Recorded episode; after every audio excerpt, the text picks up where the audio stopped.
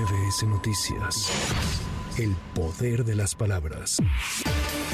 La tarde de este martes, el fallo de una grúa que trabajaba en obras del tren interurbano México-Toluca provocó la caída de una dovela, lo que dejó solo daños materiales y molestias entre los vecinos.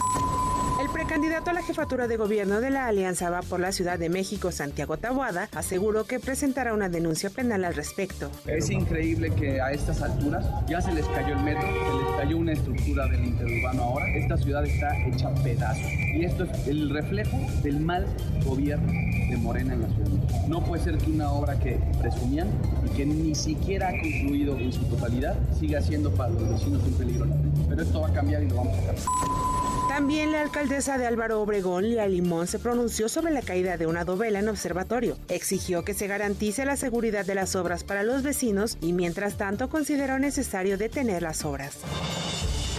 Diputados federales del PAN presentaron una denuncia ante la Fiscalía General de la República en contra de Gonzalo López Beltrán, hijo del presidente Andrés Manuel López Obrador, así como de otras personas por su presunta participación en actos de corrupción. Es la voz del legislador Héctor Saúl Telles. Nosotros creemos que hay elementos suficientes para tipificar los delitos de tráfico de influencias marcado en el artículo 221 del Código Penal Federal y también el delito de uso ilícito de atribuciones y facultades que consagra el artículo 217 del Código Penal Federal. Ambos delitos castigados entre 6 y 12 años de prisión. Los particulares, al ejercer esta presión sobre autoridades gubernamentales para obtener contratos indebidos, claramente podrían estar configurando tráfico de influencias y uso ilícito de atribuciones y facultades.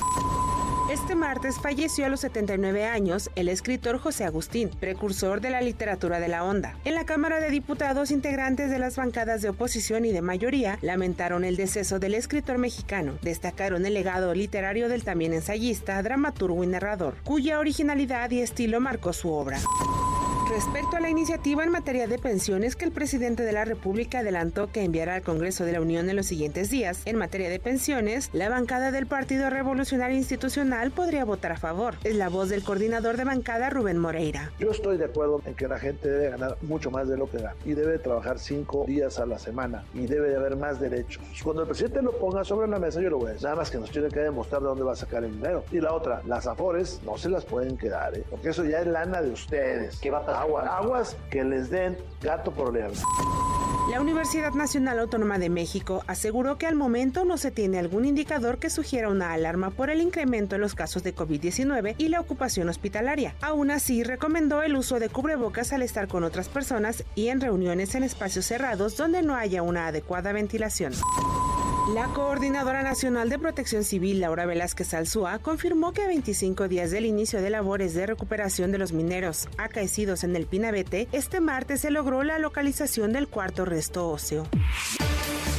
La Fiscalía General de Justicia Capitalina puso al descubierto otra red de corrupción inmobiliaria en la alcaldía Benito Juárez. Hasta ahora hay dos trabajadores con orden de aprehensión y dos más que son investigados. Informándome que había acordado el pago por la cantidad de 1.800.000 pesos para protegernos la obra y cuidarla de visitas de verificación, eh, diligencias o procesos que se derivaran directamente en la entonces delegación, comprometiéndose a pagar un millón por anticipado para que nos pudieran otorgar la manifestación. El diputado federal del PAN, Luis Mendoza, respondió a los señalamientos que involucran a su hermano Víctor Mendoza en la investigación sobre corrupción inmobiliaria, calificándolos como un montaje y una estrategia para intimidarlo y perseguirlo a él utilizando a su familiar. La Coparmex solicitó a la Secretaría de Seguridad y Protección Ciudadana mantener un despliegue operativo muy importante de la Guardia Nacional en Guerrero, específicamente en el puerto de Acapulco para evitar actos delictivos que afectan a familias, empresas y turistas en el momento en el que se trabaja la reconstrucción de la zona tras el paso del huracán Otis.